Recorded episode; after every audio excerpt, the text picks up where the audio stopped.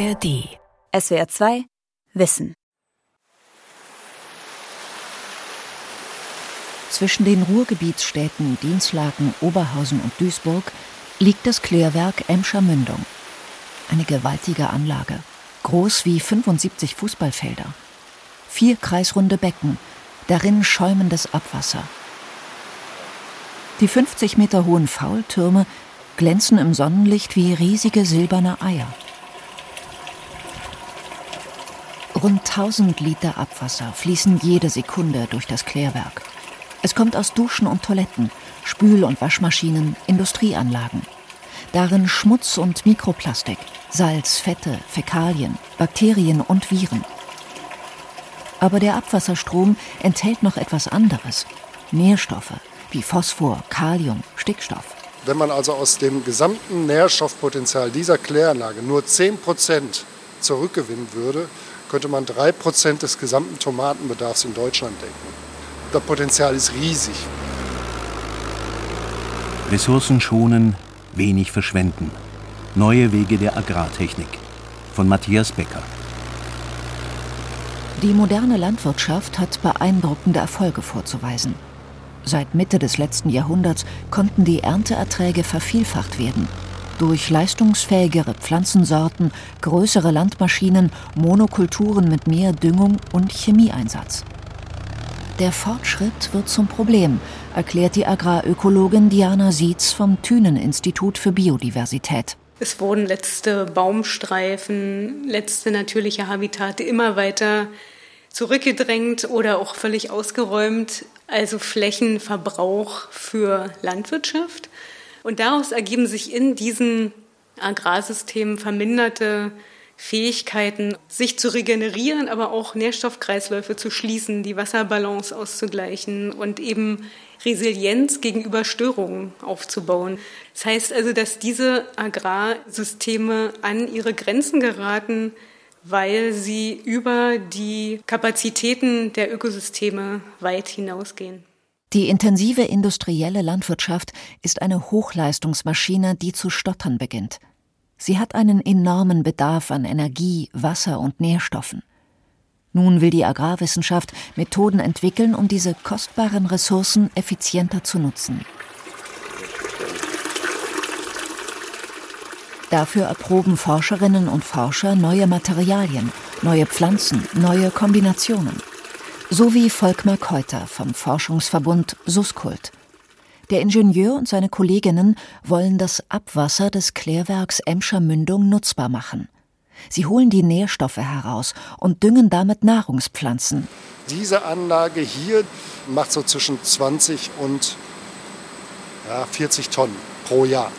Ja, theoretisch. Wollen wir nicht, weil wir ja erst noch Versuche fahren. Aber das ist das Potenzial dieser Versuchsanlage. Gleichzeitig haben sie natürlich die Klimaveränderungen, die eigentlich einen Salatanbau im Feld im letzten Jahr nahezu unmöglich gemacht hat in Deutschland, weil es so trocken war und so warm war und so viel Sonneneinstrahlung. Der Forschungsverbund Suskult wird vom Bundesforschungsministerium finanziert im Rahmen des Programms Agrarsysteme der Zukunft. Es geht um, Zitat, neue und zum Teil unkonventionelle Ansätze für eine nachhaltige, ressourceneffiziente und anpassungsfähige Agrarproduktion, um den enormen Herausforderungen für die Zukunft gerecht zu werden. Wassermangel, Artensterben, Klimawandel. Wir wollen halt zur gesamten Agrarwende beitragen. Also der Kreislauf, dass wir Verbraucher im Grunde genommen die eigenen Nährstoffe für seine eigenen Pflanzen, für seine eigenen Lebensmittel produziert. Jedes Land muss verarmen, wenn die Bevölkerungen die sich in den Städten anhäufenden Produkte der Stoffwechsel nutzlos verloren gehen lassen. Schrieb im Jahr 1862 Justus Liebig. Der Chemiker legte damals die wissenschaftlichen Grundlagen für die mineralische Düngung in der Landwirtschaft. Aber er beklagte auch, dass, Zitat, die Bedingungen der Fruchtbarkeit in den Kloaken verschwinden. Denn durch die Verstädterung waren die alten Kreisläufe zerbrochen. Statt wieder aufs Feld wanderten die Pflanzennährstoffe mit der Ernte in die Städte, um dort als Abfall und Abwasser die Flüsse zu verpesten und die Gesundheit der Bewohner zu belasten. Was an einem Ort zu viel ist, fehlt an einem anderen. Der Umweltingenieur Volkmar Keuter und sein Team wollen anderthalb Jahrhunderte später für dieses Problem eine Lösung entwickeln. Genau, also wir haben fünf technische Module, um letztendlich aus dem Abwasser, aus einem Teilstrom des Abwassers, die wesentlichen Nährstoffe herauszuziehen. Dazu gehört ein Membranbioreaktor, in dem der Stickstoff in eine pflanzenverfügbare Form umgewandelt wird. Gleichzeitig halten wir da aber natürlich eine ganze Menge an verschiedenen Stoffen schon zurück. In einem Bioreaktor bauen spezielle Bakterienstämme organische Stoffe im Abwasser ab. Dann wird die Flüssigkeit durch eine sehr feine Membran gepresst. Was an Schadstoffen übrig bleibt, wird mit einer sogenannten Elektrodialyse herausgefiltert. Elektrische Spannung trennt dabei die Schadstoffmoleküle ab. Eine solch aufwendige Reinigung ist auch notwendig, erklärt Volkmar Keuter. Also klar, alles, was wir aufnehmen, kommt natürlich über den Körper, über die Ausscheidung ins Abwasser hinein. Röntgenkontrastmittel, verschiedene Medikamente wie Carbamazepin oder so, Schwermetalle natürlich, aber auch verschiedene Chemikalien, die man also dann am Ende des Prozesses nicht in den Pflanzen drin haben möchte. Die gereinigte Flüssigkeit wird mit Ammoniumsulfat angereichert, das ebenfalls aus Abwasser destilliert wird. Und fertig ist der Flüssigdünger. Eingesetzt wird er direkt vor Ort, auf dem Gelände des Klärwerks. Volkmar Keuter öffnet einen weiß lackierten Container. Darin ein dreistöckiges Metallregal. Das ist also dieses erdlose Kultivierungsverfahren, sind Hydroponikrinnen, sogenannte NFT-Rennen, Nutrient Film Technology. In den Fächern des Regals liegen lange Rinnen aus weißem Hartplastik. Sie haben in regelmäßigen Abständen kreisrunde Aussparungen, aus denen die Pflanzen nach oben wachsen. Basilikum, Blattsalat, Kohlrabi. Während ihre Wurzeln in die Nährlösung hängen. Über den Regalfächern sind längliche LED-Leuchten angeschraubt. Sie versorgen die Pflanzen mit Licht. Das heißt, man sieht hier diese kleinen blauen Schläuche. Da wird also das Wasser-Düngemittelgemisch durch diese ähm, Hydroponikrinnen geleitet. Und die sind üblicherweise so ein bisschen geneigt, sodass da also auch ähm, ein Gefälle drin ist. Und so kann man natürlich auf sehr wenig Fläche sehr viel Produkte produzieren. Suskult erzeugt Nahrung hydroponisch, ohne Erde und ohne Sonne. Die Energie kommt über schwarze Stromkabel zu den Pflanzen, die Nahrung über blaue Schläuche. Der ganze Container ist klimatisiert, damit man also die besten Bedingungen für die Pflanzen einstellen kann. Wir können sowohl die Temperatur als auch die Nährstoffzusammensetzung kontrollieren und natürlich auch das für die Pflanzen beste Licht einstellen. Vertikaler Anbau wird das Verfahren genannt, weil die Pflanzen in Regalen übereinander wachsen. Welche Arten später in der Kläranlage angebaut werden, steht noch nicht fest. Agrarwissenschaftler der Hochschule Osnabrück untersuchen noch, welche Pflanzen den Flüssigdünger am besten verwerten. Also Salat ist gesetzt, die Süßkartoffeln sollen auch irgendwann hier reingebracht werden. Und ähm, die Kollegen in Osnabrück haben auch ganz spannende Versuche gemacht, zum Beispiel mit Tomaten. Weil Tomaten wachsen halt gerne nach oben und das ist in so einem ähm, Regalsystem natürlich nicht so trivial. Und ähm, die haben also den Tomaten beigebracht, horizontal zu wachsen.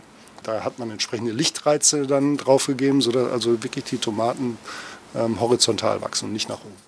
Der ökologische Nutzen des Anbaus in geschlossenen Räumen ist umstritten. Das Hauptproblem dabei ist der enorme Energiebedarf.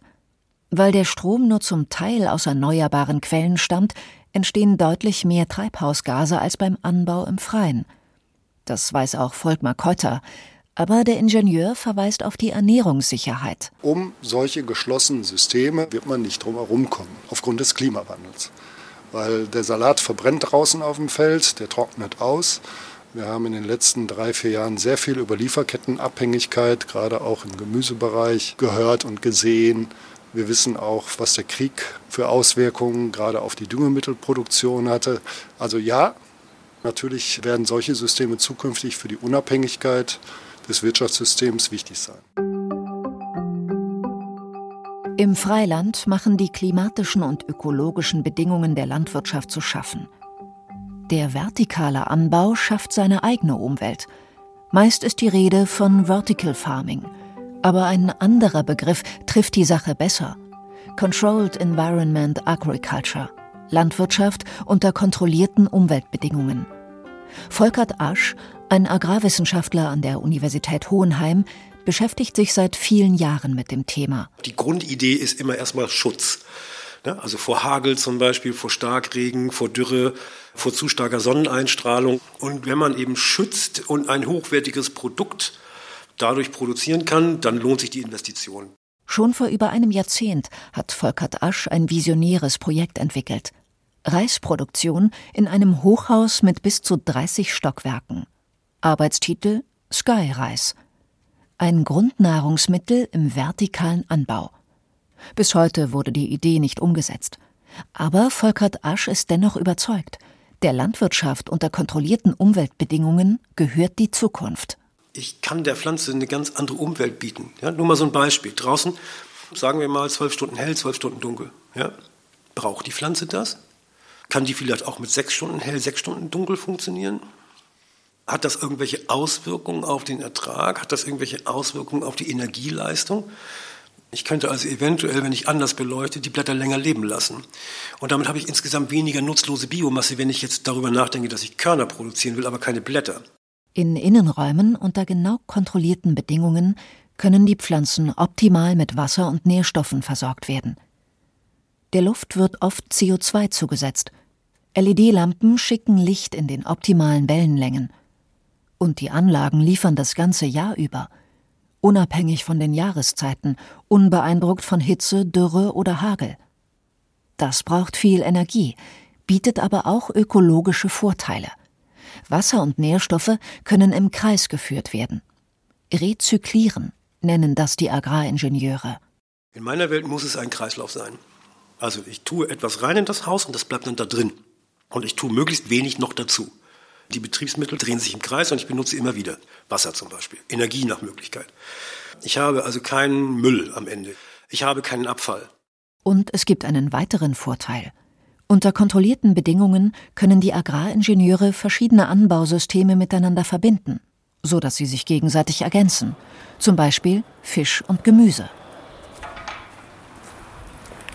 Auf einem ehemaligen Industriegelände in Dortmund steht ein geräumiges Gewächshaus aus Metallstangen und dicken Plastikplanen. Rolf Morgenstern, Chemiker an der Fachhochschule Südwestfalen, zeigt auf ein rundes, mannshohes Becken aus schwarzem Plastik. Also wir haben hier eine Aquakulturanlage mit äh, vier Tanks, also vier Fischtanks, die ungefähr einen Kubikmeter groß sind. Und das geht dann hier in diesen größeren Behälter, das ist der mechanische Filter. Das Prozesswasser leiten wir dann in die Hydrokulturbeete, wo diese Nährstoffe von den Pflanzen aufgenommen werden. Aquaponik heißt diese Methode. In den Tanks werden Fische, wie zum Beispiel Karpfen, angesiedelt. Sie reichern mit ihren Ausscheidungen das Wasser mit Nährstoffen an.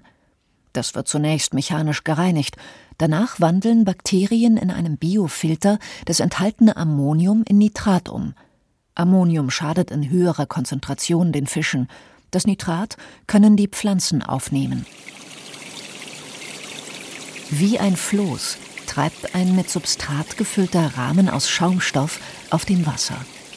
In diesem Floß sind Löcher, in die die Pflanzen eingesetzt werden. Ihre Wurzeln hängen ins Wasser hinunter. Die Pflanzen entziehen ihm die Nährstoffe und machen es wieder verträglich für die Fische.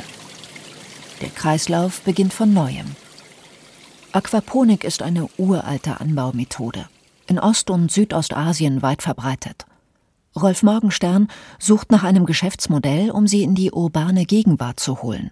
Seine Idee, die schwimmenden Beete vermieten. Also, dass man als Nutzer sagt, hier zwei von den Dingern sind ungefähr ein Quadratmeter, die pachte ich jetzt zu einem festen Betrag im Monat. Und dann kann ich hier reinpflanzen und habe meine Pflanzen immer gegossen, immer mit Nährstoffen versorgt. Ich habe kein Unkraut zu jäten, das ist auf einer bequemen Arbeitsfläche, kann im Sitzen sozusagen mein eigenes Gemüse produzieren. Da hoffen wir, dass sich das rechnet und da hoffen wir, dass auch die Leute da Interesse dran haben. Das Dortmunder Aquaponik-Projekt heißt ProGIRAC, eine Abkürzung für Productive Green Infrastructure for Post-Industrial Urban Regeneration. Finanziert wird es von der EU. Rolf Morgenstern verweist auf die ökologischen Vorteile. Wir haben gar kein Abwasser. Wir machen ja ein Zero-Discharge-System, das heißt, wir führen nur Wasser hinzu und wir haben kein Wasser, das wir aus dem System entfernen müssen. Aber auch Aquaponik ist ökologisch nicht einfach nur gut. Denn die entscheidende Frage lautet, woher die Nährstoffe ursprünglich stammen. Wir sparen natürlich Dünger, dadurch, dass wir die Ausscheidung der Fische nehmen. Dafür muss ich sie aber auch füttern. Und das Fischfutter, da ist ein großes Fragezeichen, was die Nachhaltigkeit angeht, weil das Fischfutter oftmals Fischmehl von den Fischen aus den Meeren enthält. Da ist auf jeden Fall ein Fragezeichen dran, wo man drüber nachdenken muss. Kann ich die Fische vegetarisch ernähren? Mit genau dieser Frage beschäftigt sich der Forschungsverbund Cube Circle. Der Name ist zusammengesetzt aus den englischen Ausdrücken für Würfel und Kreislauf. Cubes ermöglichen die Nahrungsmittelproduktion in miteinander verbundenen, kommunizierenden und standardisierten Produktionsmodulen mit Pflanzen, Fischen und Insekten. Der Vorteil der Cubes, sie bilden ein geschlossenes System in stapelbarer Grundform. Ein Auszug aus einem Film, mit dem sich das Projekt vorstellt. Offiziell heißt es Entwicklung und Erprobung eines geschlossenen symbiotischen Produktionssystems modularer Einheiten mit dem Ziel einer höchst ressourceneffizienten Produktion von Lebensmitteln. Pflanzen, Insekten und Fische wachsen in ihrem jeweiligen Cube in nahezu geschlossenen Energie- und Stoffkreisläufen. Untereinander sind die einzelnen Module zu einem Cube Circle vernetzt. Nährstoffe aus den Ausscheidungen der Fische düngen die Pflanzen. Insekten ernähren sich von Pflanzenresten und bilden wiederum die Grundlage für das Fischfutter. Wie in dem Kläranlagenprojekt Suskult handelt es sich bei den Würfeln um normale Handelscontainer. In einem davon werden Tomaten gezogen, in einem anderen Insektenlarven produziert, im dritten wachsen Fische heran. Die Tiere und Pflanzen werden sozusagen miteinander verschaltet, in einer Art künstlicher Nahrungskette. Die Ausscheidungen oder auch die Körper der einen Lebensform dienen einer anderen Lebensform als Nahrung. Im Keller des Instituts für Agrar- und Gartenbauwissenschaften in Berlin-Dahlem.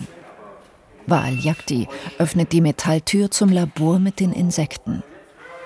Der Raum ist nur schwach beleuchtet. Aus den Fenstern in Straßenhöhe dringt noch etwas Tageslicht herein. Auf einem Arbeitstisch stehen graue Plastikkisten. Darin wimmeln, kriechen, winden sich kleine rundliche Insektenlarven die Larven der schwarzen Soldatenfliege. Also die fressen auf Müll, Bioabfälle, alles, was kommt von anderen Produktionssystemen. Also zum Beispiel in, in unser Cubes-Projekt, sie kriegen die Fischpieces zum Beispiel, Fischkot. Sie fressen auch Pflanzenblätter. Und dann die Insekten wachsen. Die sind eine gute Quelle, Proteinquelle und auch Fett. Die Protein geht in die Fische und die Fett kann man Energie gewinnen oder ja, hat auch so viele verschiedene Verwendungen. Wal Yakti ist Entomologe, ein Insektenforscher. Er stammt aus Syrien, hat in Aleppo studiert. Seit 2011 forscht er in Deutschland. Das Interesse an Insekten als Proteinquelle wächst, sagt er.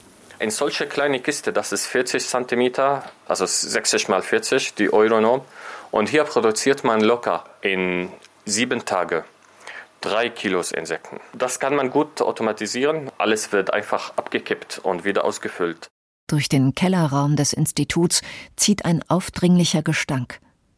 Es riecht wie ein Komposthaufen im Garten, nur stärker, konzentrierter.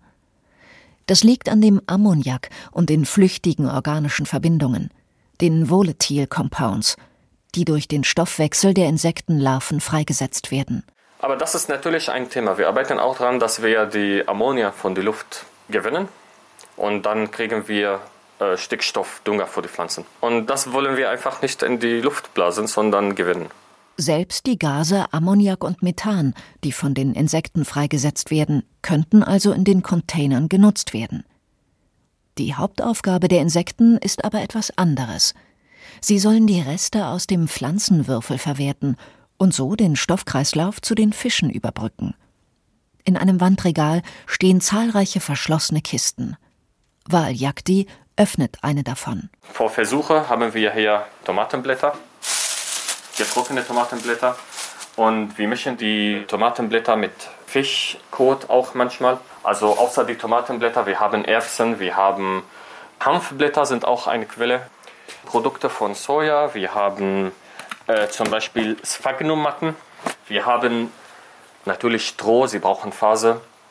Und äh, ja, also unser Ziel, dass wir einfach versuchen, alle Landwirtschaftsabfall irgendwie zu nutzen. Christian Ulrichs, Professor am Albrecht Daniel Thier Institut für Agrar- und Gartenbauwissenschaften der Berliner Humboldt-Universität, koordiniert den Forschungsverbund Cube Circle. Die Vision? Die Module greifen ineinander wie eine Art Mini-Ökosystem, unabhängig von der Umwelt. Landwirtschaft in Würfelform. Allerdings müssen solche Kreisläufe gegenüber der Außenwelt sorgsam abgeschottet werden, erklärt Ulrichs. Alle zirkulären Systeme ja, ähm, haben natürlich das Problem, wenn ich mir ein Problem von außen reinschleppe, ich es theoretisch auch in andere Bereiche weitergeben kann. Das könnten irgendwelche Agrochemikalien sein, Biochemikalien, die vielleicht im Pflanzenbereich überhaupt kein Problem sind, aber dann, äh, sobald ich es in die Insekten oder in die, zu den Fischen bringe, da toxisch sind. Und es kann natürlich auch umgekehrt sein, Sachen, die aus den Fischen kommen und die dann nicht vernünftig abgebaut werden können oder umgesetzt werden können für die Pflanzen. Es besteht die Gefahr einer Akkumulation. Mit jeder neuen Runde kann die Konzentration der unerwünschten Stoffe zunehmen, zum Beispiel von Bakterien wie Salmonellen oder von Schwermetallen wie Cadmium oder Kupfer. Der Output der Produktionseinheiten muss daher fortwährend überwacht werden. Die Schnittstellen beherrschen, nennt das Christian Ulrichs. Die Agrarsysteme der Zukunft sollen die Ernährungssicherheit erhöhen, so lautet das erklärte Ziel. Aber bisher werden unter kontrollierten Bedingungen vor allem Kräuter, Gurken, Blattsalate und ähnliches angebaut. Solche Nahrungsmittel können Getreide oder Knollengewächse wie Kartoffeln nicht ersetzen. Wir werden uns andocken an die offene Landwirtschaft, an die flächenintensive Landwirtschaft, dass wir sagen, wir selber setzen Sachen um, die aus der Landwirtschaft kommen, die bei uns eingesetzt werden können oder aber geben etwas ab. Unsere energiereichen Pflanzenreste, die wir umsetzen, ja, die wir zu einem Dünger umbauen, die lassen sich ja auch in der Landwirtschaft dann wieder verwenden. Es ist eine Ergänzung, im Englischen würde man sagen, eine Silver Bullet, ja, also die Lösung für alles gibt es einfach nicht. Im Freiland werden bestimmte Stoffe aus der Landwirtschaft nur sehr langsam abgebaut und reichern sich in der Umwelt an, zum Beispiel Plastik. Das sind 556 Tonnen jährliche Emissionen, also was allein durch Folien, die man jetzt für Erdbeeren nimmt oder so, ne, die hat man abgedeckt und kleine Partikel, die abfallen. Und das bleibt dann, also über mehrere Jahrtausende bleibt das stabil. Ne. Florian Je ist Ingenieur Doktorand an der Technischen Universität Kaiserslautern-Landau und Mitarbeiter im Forschungsprojekt RUN. Die Abkürzung steht für Rural Urban Nutrient Partnerships, Nährstoffpartnerschaften zwischen Stadt und Land. Wir wollen ein Biopolymer herstellen, das heißt PHA steht für Polyhydroxyalkanoat und das ist ein Polymer, was biologisch durch Bakterien aufgebaut wird, aber dadurch auch biologisch wieder abbaubar ist. Mikroplastik ist ein wachsendes Problem. Auch im Ackerboden finden sich immer höhere Konzentrationen. Das liegt an der Düngung mit Klärschlamm, aber auch an den Folien, mit denen beispielsweise Spargel abgedeckt wird. Oft zerreißen sie durch Wind und Regen, kleinere Fetzen werden verweht, zerrieben und schließlich untergepflügt. Florian Je will eine Alternative zu den herkömmlichen Plastikplanen entwickeln die Rohstoffquelle für sein Biopolymer Abwasser.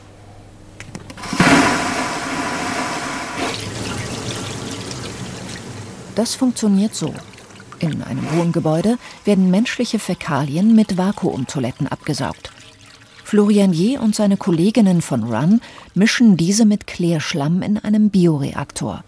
Dabei entstehen organische Säuren, darunter Essigsäure, von denen sich Bakterien ernähren die Bakterien legen das in ihren Zellen an, so wie wir halt Fett haben als Speicherstoff. Also wenn es ein bisschen Überfluss gibt, dann legen wir ein bisschen Fett an und die Bakterien machen das eben mit PHA. Und in dem Moment, wo es aber angelegt ist, können wir es uns zunutze machen und es aus der Bakterienzelle rausholen. Nicht alle Bakterien speichern PHA. Deshalb muss Florian Je eine geeignete Bakterienpopulation züchten. Und das läuft so ab, dass wir dann eben den Schlamm nehmen und dann geben wir dem immer ein bisschen was zu futtern und dann nehmen wir es wieder weg für eine relativ lange Zeit. Und das heißt, die Bakterien, die dann aus den Säuren eben schon das pH anlegen konnten, haben einen Vorteil, in unserem Reaktor zu überleben. Diese Bakterien werden mit Kohlenstoff aus Abwasser gefüttert. Ihre Biomasse wird schließlich mit Chloroform ausgekocht. Das extrahierte PHA kann zu einer Folie, einem Eimer oder einer Flasche weiterverarbeitet werden. Äußerlich ist das Material kaum von herkömmlichem Plastik zu unterscheiden. Im Gegensatz zu anderen sogenannten Bioplastikstoffen löst es sich innerhalb relativ kurzer Zeit und ohne Rückstände wieder auf. Wenn das pHa zerfällt, dann ist es so, dass die Bakterien im Boden zum Beispiel sich davon wiederum ernähren. Es zerfällt schlussendlich dann zum Teil auch zu CO2. Also das ist der Abbauweg. Das pHa löst jetzt nicht die Probleme, die wir uns vor Jahrzehnten eingebrockt haben, aber es ist für die Zukunft, um nicht so weitermachen zu müssen. Ja. Forschungsprojekte wie RUN, Suskult oder Cube Circle muten futuristisch an hochtechnisiert, komplex, mit ungewöhnlichen Pflanzen und Kombinationen. Ob diese Ansätze den Weg in die Praxis finden werden, steht noch nicht fest. Denn das hängt vor allem von den Produktionskosten ab. Und noch sind herkömmliche Anbaumethoden deutlich billiger. Noch einmal Volkert Asch von der Universität Hohenheim. Ja klar, solange nicht irgendwelche Umweltbedingungen so negativ werden, wie zum Beispiel kein Wasser oder viel zu viel Wind oder Hagel oder sonst irgendwas, dass wir in der Fläche nicht mehr produzieren können, solange ist das Land billiger. Ja, aber wenn das mal passiert, dann muss man in der Lage sein, dass man tatsächlich unter geschützten Bedingungen anbaut. Weil sich die ökologische Krise verschärft, fordern Agrarwissenschaftler wie Volkert Asch mehr Forschung und größere Anstrengungen, um die Nahrungsversorgung zu sichern auch mit unkonventionellen Mitteln. Ganz ehrlich, wenn man sich mal überlegt, wir stehen vor einer Klimakatastrophe und wer das immer noch nicht begriffen hat, der hat einfach die Glocke nicht gehört. Alles, was wir machen jetzt, muss in dem Zeichen der Ernährungssicherung stehen. Und wir haben den Luxus einfach nicht, Zeit zu verschwenden oder, äh, oder uns über Geld Gedanken zu machen. Diesen Luxus haben wir einfach nicht mehr. Die Forschungsprojekte für die Agrarsysteme der Zukunft könnten die Umwelt entlasten wenn sie sinnvoll eingesetzt werden. Die ökologischen Probleme lösen werden sie allerdings nicht. Denn das muss in der Fläche geschehen, auf den Äckern, Feldern und Weiden, dort, wo unsere Grundnahrungsmittel erzeugt werden.